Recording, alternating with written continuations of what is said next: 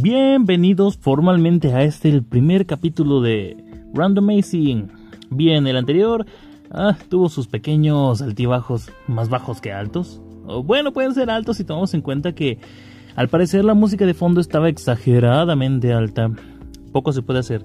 El editor en el cual estaba mezclando las pistas de audio no me daba tanta versatilidad en ese aspecto y hasta la fecha no encuentro algo en móvil que me permita hacerlo de una forma adecuada.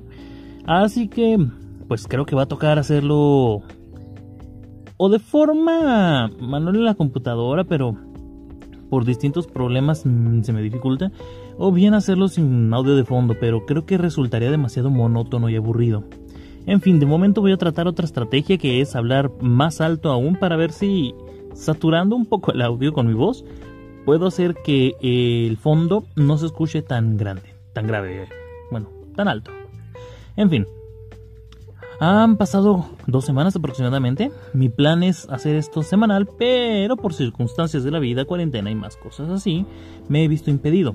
El trabajo eventual, digamos, que suele absorber la vida de las personas. Eso y las ganas de procrastinar, sin duda alguna, pues no son lo ideal a la hora de llevar un proyecto, pero en fin.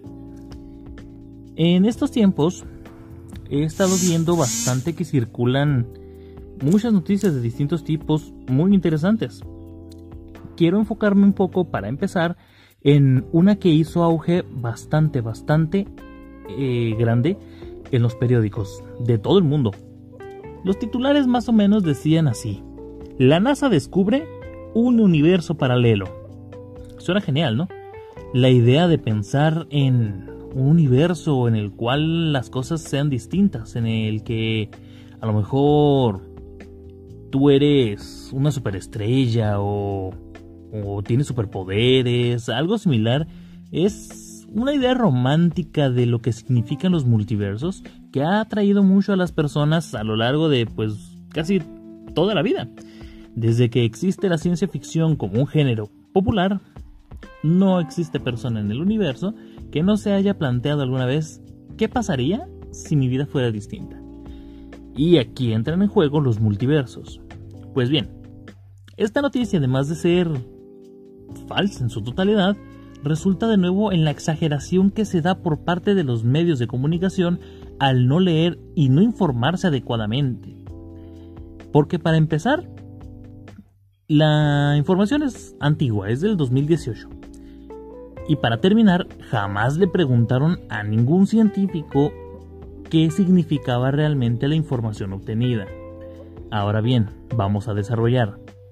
Esta información fue obtenida por un proyecto en la Antártida de la NASA llamado ANITA, el cual consiste en elevar hacia la estratosfera satélites que puedan captar eventos de de alta potencia en cuanto a la liberación de energía, le hace mm, neutrones, neutrinos, taquiones, explosiones de novas, cuasares e inclusive residuos mismos del Big Bang. Todo esto con la finalidad de comprender un poco más cómo se producen los fenómenos en el espacio y qué repercusiones tienen hacia nosotros, además de, pues bueno, cómo podemos identificarlos eh, y qué energías liberan. Todo esto con aras de descubrir cada vez más cómo funciona la realidad en sí. Un ejemplo de este tipo de experimentos fue el famoso descubrimiento del bosón de Higgs, un bosón el cual dentro de sus particularidades está la asignación de masa a la materia. Entonces, este tipo de descubrimientos nos permiten ver cómo funciona a su nivel más básico y primordial la física. De aquí deriva la física cuántica, que contrario al, significado místico que la gente le otorga a la palabra cuántico, realmente se refiere a la física de lo pequeño, cómo funciona el tejido primordial de la realidad, por ponerlo de alguna forma un tanto rimbombante. Bien, retomando.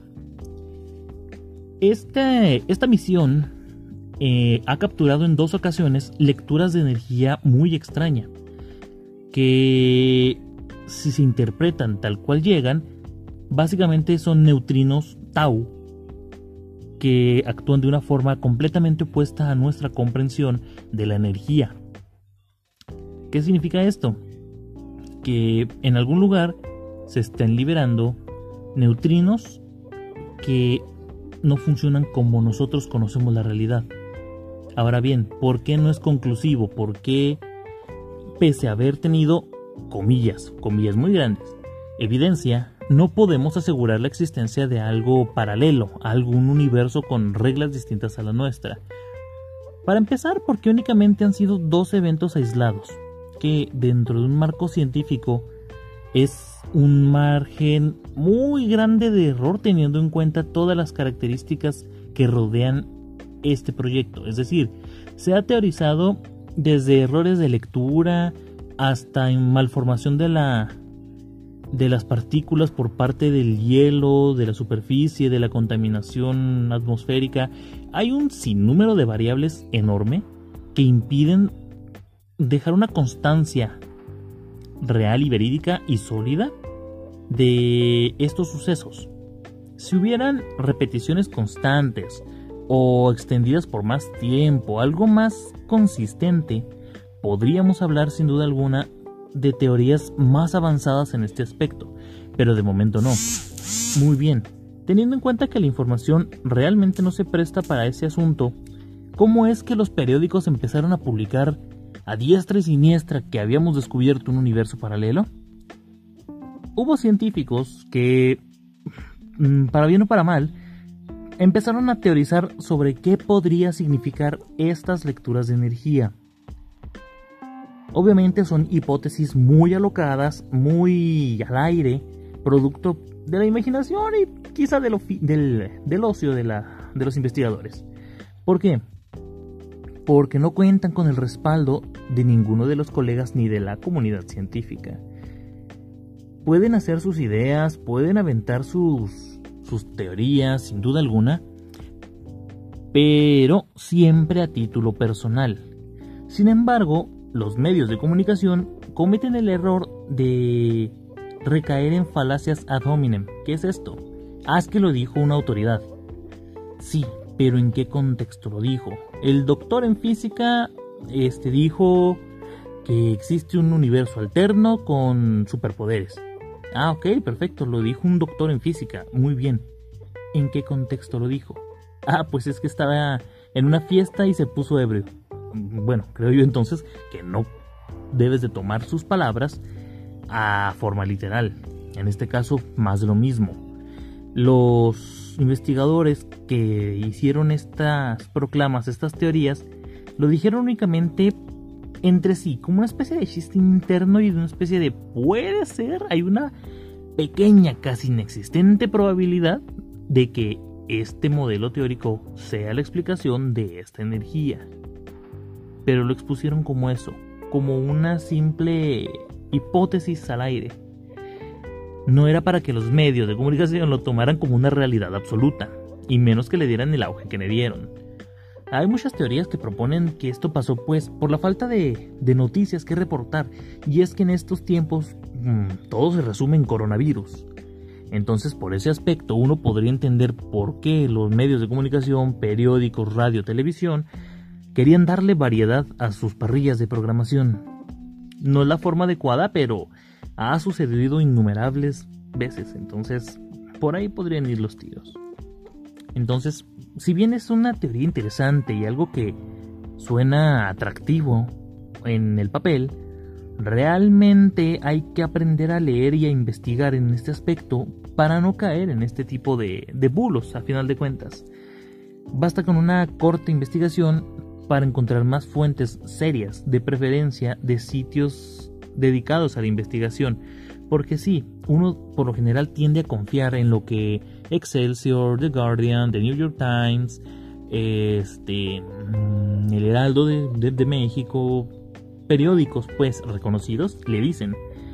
Y no está mal fiarse de la información de los medios, pero sí ser un poco autocrítico a la hora de filtrar qué información se toma y qué información se deja fuera.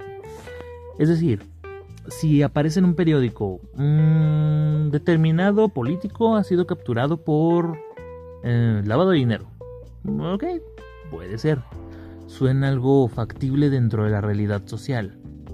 Pero ahora llega un medio de comunicación, llega un periódico a decir, se descubre vida extraterrestre en la luna. espérate, o sea, esto es, esto es un tanto más extraño. A ver, voy a investigar y a complementar con más fuentes serias que se dediquen a, dar información científica, que su giro principal sea ese, la ciencia. Entonces ahí podemos hablar de que tras una verificación, ah, perfecto, sí, el periódico este me decía la, la verdad. O bien, el periódico estaba exagerando. Porque pues sí son cosas interesantes, a final de cuentas, ¿cuántas veces no ha uno soñado con ese concepto? ¿Cuántas películas no lo han manejado? Películas, series, canciones, libros, en casi todos lados ha habido la noción de un universo paralelo. Descubrirlo sin duda alguna, pues entonces sería bastante, bastante genial. Dejando de lado lo que significa para la comunidad científica, cambiaría nuestra percepción completa de cómo funcionan las cosas. Pero pues hay que tener cuidado con, con lo que se hace caso, con lo que se escucha.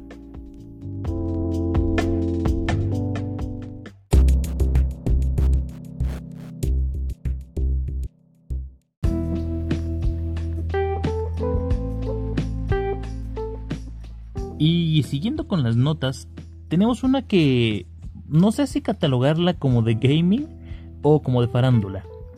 Pues, según los fanáticos de Lady Gaga, en su último video musical que realizó en colaboración con Ariana Grande, hay referencias muy marcadas a la saga de juegos Bayonetta. Más exactamente, a los atuendos y las formas en las cuales Bayonetta se conduce.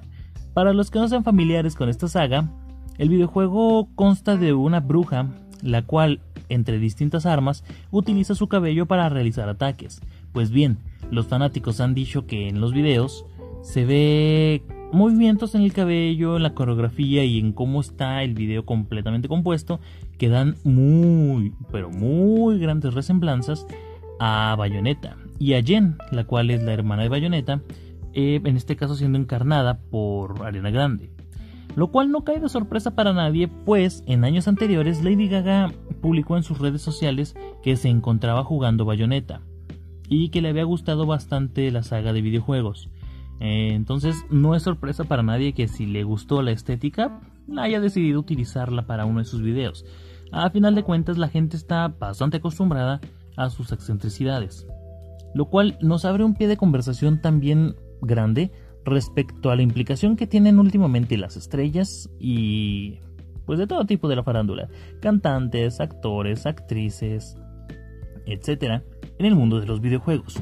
Tenemos como ejemplo a Henry Cavill, el cual es muy reconocido por su encarnación de Superman en la película del Hombre de Acero y por haber sido Gerald de Rivia en la producción de Netflix The Witcher. Eh, Henry Cavill era un nacido jugador de World of Warcraft, el cual, según notas antiguas, estuvo a punto de perder el papel precisamente por su adicción al videojuego, y cuando fue reclutado para encarnar a Gerald de leyó los libros y se puso a jugar con un alto grado de gusto, según comentó, la serie de, de juegos de Witcher. En, esto nos da una visión bastante grande de cómo han ido evolucionando los videojuegos en la sociedad, pues han dejado de ser vistos como un distractor y una pérdida de tiempo a normalizarse e inclusive resaltar su utilidad y su... ¿cómo decirlo? Su implicación social que tienen, ya que últimamente se están considerando deportes. Dentro de una categoría propia, los esports o deportes digitales, pero pues ya están teniendo su repercusión en ese aspecto no resulta tan lejano como el año pasado que League of Legends fue capaz de transmitir su final mundial en televisión abierta.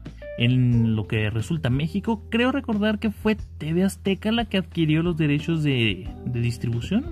No me acuerdo la verdad. Pero ahí tenemos un ejemplo bastante grande de la implicación actual de los videojuegos en la sociedad. Mm, todo esto empezó eh, con el primer torneo mundial y con una bolsa de premio de dinero real que llevó a cabo Dota, Dota 2 para ser más específico, eh, fue una mundial en la cual la bolsa acumulada era de un millón de dólares de premio. Aquí fue cuando empezó la gente a ver que los videojuegos tenían un cierto futuro y no solo eso, que la escena competitiva era real, que así como los partidos de fútbol, de fútbol americano, de badminton, de tenis, etc., son considerados deportes por su formación profesional, por la dedicación que llevan, los videojuegos podían llegar a aspirar a tener un lugar al lado de estos deportes, mm, llamados tradicionales o convencionales. ¿Por qué? Pues bueno, actualmente es más conocido y más común las condiciones bajo las cuales se hacen las reclutaciones para los jugadores de videojuegos, y son regímenes de entrenamiento bastante grandes y bastante pesados. Tengo en mi mente el ejemplo de SKTT1, actualmente T1, un equipo coreano profesional de League of Legends, el cual realmente tiene sus instalaciones de, entrenamiento establecidas. Es un edificio en el cual están todos los jugadores constantemente jugando. Tienen que seguir una rutina de, creo recordar que según los últimos testimonios, 10 horas de videojuego al día, más o menos, que era considerado su entrenamiento. Entonces, mientras que muchas personas podrían ver eso como un desperdicio de tiempo enorme, pues bueno, el jugador principal de SKT Telecom, eh, SKTT1 Telecom, ¿cómo se llamaba? Ya se me olvidó. En fin, este, el jugador principal, eh, considerado el mejor del mundo en League of Legends, llamado Faker, en entrevistas recientes dijo haber ganado poco de los torneos, pero bastante de patrocinios. De tal manera que a la razón de hoy, según las conversiones, estaría ganando el aproximado 100 mil dólares mensuales. Y esto no es sorpresa para nadie, pues los videojuegos se han vuelto un mercado tan rentable que no, no hace mucho, creo que en 2018, un, streaming de, un streamer de videojuegos llamado Ninja fue comprado por una plataforma de streaming por la cantidad de 4 millones de dólares. Bastante dinero por jugar videojuegos y transmitirlos en vivo. Entonces, la industria del videojuego se ha vuelto tan rentable y explotable que actualmente es bien vista y aceptada por todo mundo. Retomando de nuevo lo de Lady Gaga, a tal grado que las referencias hacia esta cultura son bien recibidas y a veces resultan explotables, lo que se conoce como fan service. El darle a la gente una pequeña referencia, una pequeña probada de algo que conozcan que les guste para atraerlos más. Una forma bastante inteligente de hacer marketing, de explotar lo que está en tendencia y pues bueno, de divertirte si te gusta lo que estás haciendo.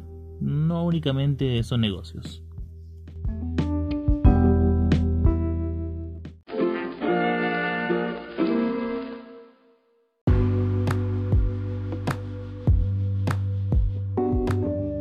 Y para finalizar, tenemos otra noticia, esta vez en el apartado de tecnología y economía. En esta ocasión los Estados Unidos han vuelto a imponer una sanción, mm, bueno, no de forma directa, pero va encaminada para ese rumbo hacia Huawei. Como todos sabrán, en tiempos pasados el presidente Donald Trump eh, presionó a las compañías, en este caso Google sobre todo, por supuestas acusaciones hacia Huawei de espionaje utilizando sus celulares por lo cual distintas compañías decidieron retirar tanto el soporte de sus plataformas como de sus productos a Huawei. Esto se vio manifestado en que los usuarios de celulares de esta marca no podían acceder a lo que son conocidos como Google Labs, el mapa de Google, la Play Store, Google Music, Google Libros, todo ese tipo de, de gamas de productos que pertenecen a Google no podían ser utilizados por los usuarios Huawei salvo los que tuvieron un móvil que ya contase con estas características. Pues bien, después de esto, Huawei decidió desligarse por completo de Google, fabricar sus propios, programar, perdón, sus propios soportes y darle marcha adelante a sus dispositivos. Y se puede ver, puesto que las últimas versiones de sus celulares no cuentan con ninguna referencia a las aplicaciones de Google. Esto obviamente pues es un trapié para el usuario, el cual ve perturbada su comodidad. A final de cuentas, uno está acostumbrado a, ah, necesito Spotify, me voy a la Play Store. Ah, espera, ya no, ya no está, ya no existe. Ahora, ¿cómo lo descargo? Para ello crearon su propia tienda, pero obviamente es una curva de aprendizaje pequeña, pero algo nuevo que, que memorizar, un procedimiento nuevo que interiorizar. Pues bien, Después de esto, Huawei tomó ciertas represalias al respecto, entre ellos un poco la limitación al acceso a la tecnología 5G. Como todos sabrán, la tecnología 5G está siendo impulsada en una gran parte por una inversión de un fondo chino y ruso para su desarrollo en el mundo. Y Huawei es de los que más patentes poseen al respecto de esta tecnología. Son los que han logrado una velocidad de teórica de momento de 21.4 gigabits por segundo. Esto, para ponerlo en una parte entendible, básicamente una película de dos horas en alta definición, calidad 1080, se estaría descargando en cosa de 3 a 5 minutos por medio de tecnología inalámbrica. Esta es una velocidad que hasta la fecha únicamente se había logrado mediante fibra óptica, entonces es un avance bastante grande en el campo de las comunicaciones. Pues bueno, Estados Unidos intentó pedir el apoyo, en este caso de la Unión Europea respecto a las sanciones, y recibió un portazo en toda la cara, como era obvio. Países como Reino Unido, Países Bajos, España, etc., le dieron la espalda en pro de la tecnología 5G. Por lo cual las compañías, en este caso Apple, eh, Google y no me acuerdo qué otra, que es una productora de microchips bastante importante, tuvieron que ceder en sus posturas y desobedecer un poco al gobierno. Porque, para empezar, la primera compañía que vio pérdidas fue Apple, ya que muchos de sus transistores, de sus circuiterías, etcétera, se fabrican en China. Por lo tanto, este embargo comercial les perjudicaba directamente a ellos. Fueron los primeros en ceder. Pues bien, las compañías regresaron un poco a la normalidad, Google volvió a abrir sus aplicaciones para la plataforma de Huawei, sin embargo estos se negaron, orgullosos los chinos, los chinos a final de cuentas, y parecía que ahí había quedado el asunto. Todo indicaba que no iba a escalar. Pues bien, eh, el día de hoy, viernes, no, sábado 30 de mayo, se hace pública la noticia de que el presidente Donald Trump emitió un decreto bajo el cual se les puede exigir a las compañías una licencia para poder comerciar con ciertas empresas.